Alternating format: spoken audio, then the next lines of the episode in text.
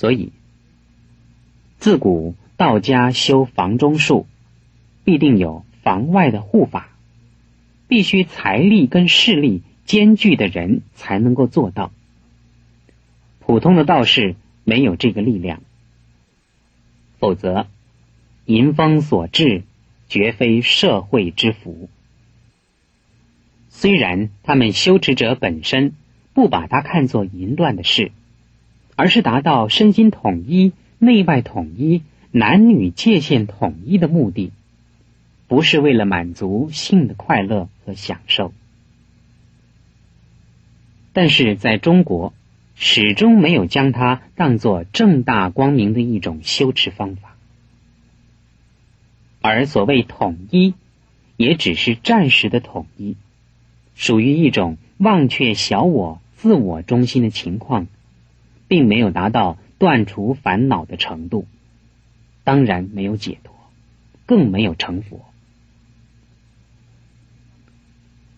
一般所谓极身成佛，在中国天台宗也讲到，成佛有六种层次，分别是理即佛、名字即佛、观行即佛、相似即佛、分正即佛。乃至于就近佛。如果说一般众生就是佛，是理即佛。学佛之后，已经知道自己是佛，是名字佛。开始修行，称为观行佛。因此，密教的极身成佛之说，也就不足为奇。如果一修密法略有觉受，就能够成为究竟佛，这在密教自己也不会承认的。如果是的话，最多是观行佛，连宗喀巴、达赖喇嘛也不会承认自己是究竟佛。对密教来说，气脉明点非常重要。这是印度瑜伽术的共同要求。修定必须健康强身，利用打坐或观想方法达到气脉畅通，也是内外道的共同现象。所谓明点，和道家所说的还精补血、还精补脑有类似的地方。精力充沛而能够气定神闲，头脑灵敏。身心舒畅。显教的禅者虽不蓄意去修炼这些道术，也会有类似的现象发生。密教的修法重于身体的所谓极身成佛，和道家的所谓羽化登仙和白日飞升，同样是以肉体的转变为修炼的目标。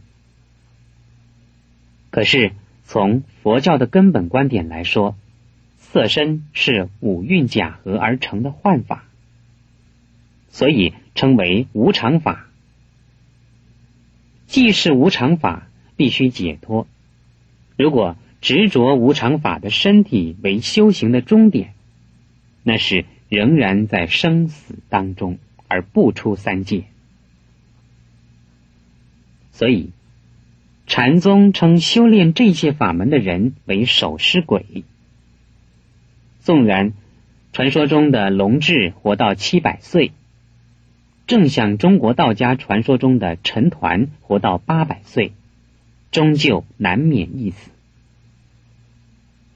所以佛教不否定气脉明点的作用，也不肯定气脉明点的必要。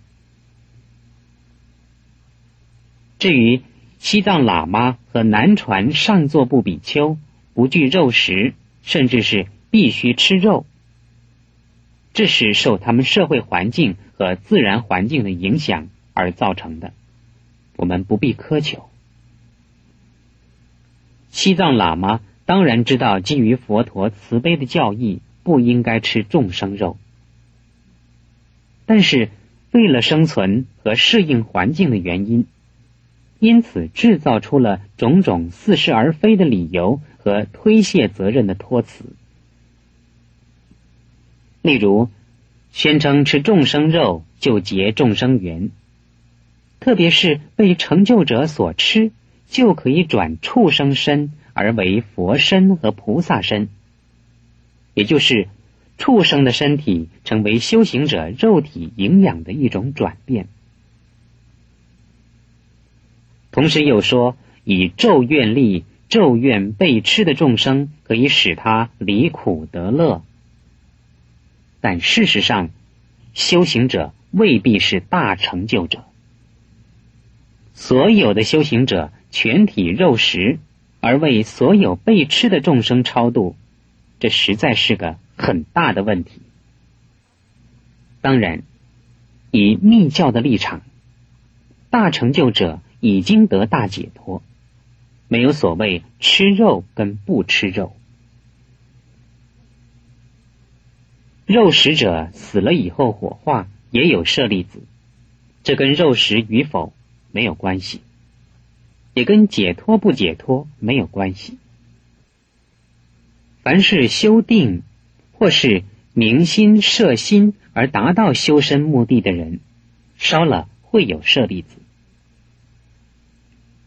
通常说，要修持戒定慧三学的人才有舍利子。但是舍利子本身是人体分泌物的结晶和凝结，它有若干程度的神圣和神秘，为佛教徒所重视，但未必就是佛教徒的大事。解脱生死才是根本大事。因为这还是属于界内色身的变现，终究不出于无常的范围。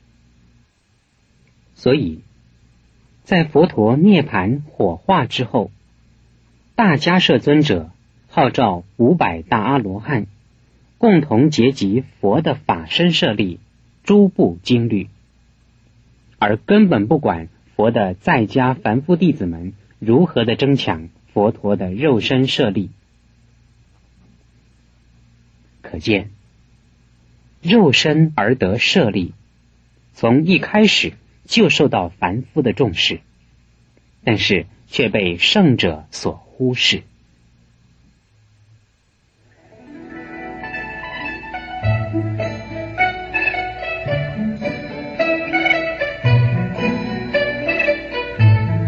密教盛行，佛教会灭亡吗？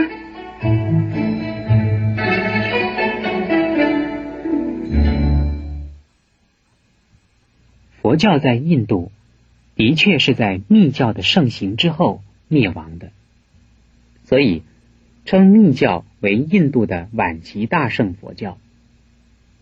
但是也不能说密教盛行，佛教必亡。西藏密教流传虽然有兴衰，也延续了下来。密咒本来是婆罗门教四种吠陀之一的。阿达婆吠陀的主要内容，后来与性力崇拜的信仰和修法结合，成为印度教的主要实践法，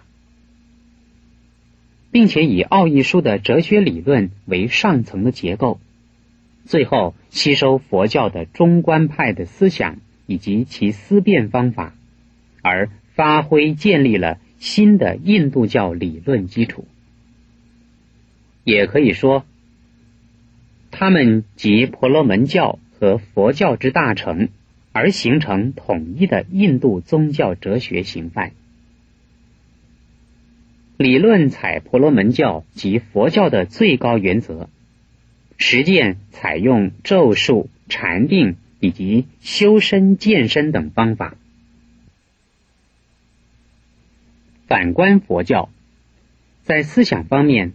到中观派出现时，已经发展到饱和点；实践方面，到瑜伽唯识学出现时，也发展到饱和点，渐渐又偏重于理论，而偏轻于实际修法层次的指导。加上人才的凋零跟教团的没落，已经没有办法跟印度教的势力相抗衡。所以，一般大众纷纷偏向于印度教而脱离佛教。特别是经过几次佛教跟印度教的大辩论以后，佛教僧侣更是几百几百的归向印度教。佛教界的有心之士，为了寻求生路，就吸取印度教的特长为佛教所用，而形成了中观派瑜伽行的晚期大圣的特色，就是无上瑜伽密教的完成。他采取了印度教的修法，以佛教的观点加以说明跟疏导，有它实际的效果和长处。是印度传到西藏的大乘佛教原型。由于密教和印度教界限的混同跟类似，就注定了佛教在印度可有可无的命运。直到今天的印度教徒还说，佛教已经被印度教接收而融在印度教里头。释迦世尊是他们梵天的第七个化身。佛教的名目虽然在印度灭亡，佛教的部分内容仍活生生的存在印度教里头。有没有佛教的名目，实在没有两样。可是，印度教是有神论的，佛教是无神论的。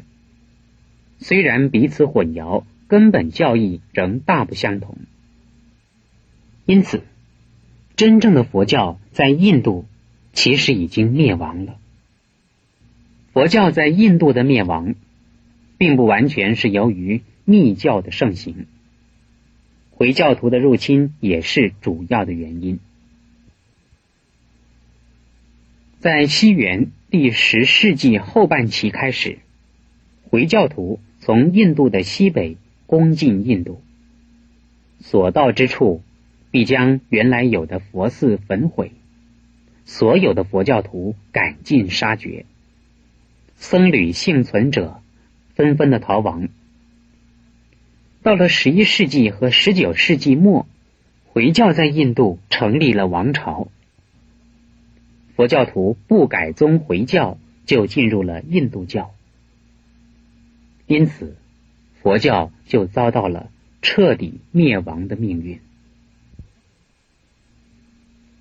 佛教在印度固然是在密教盛行时灭亡的，但是信奉密教并不一定就会使佛教灭亡。所以，传入西藏以后的大圣密教，从西元第八世纪一直到现在。还是屹立不动的。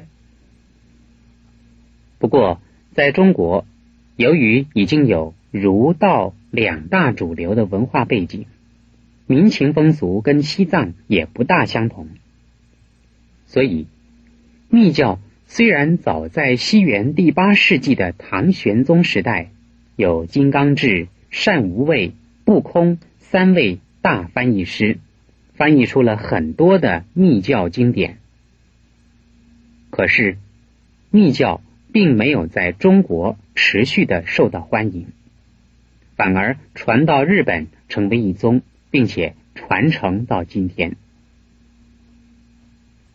后来到元朝，蒙古人入主中原，再度把西藏的密教带到汉地，那也只是流行在蒙古民族以及跟蒙古人相关的。少数人士之间，并没有受到汉民族的普遍信奉。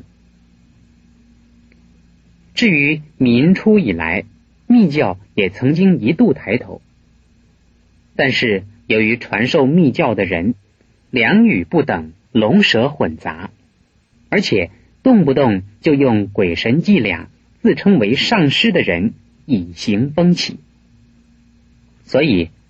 还是没有深入中国文化的基层。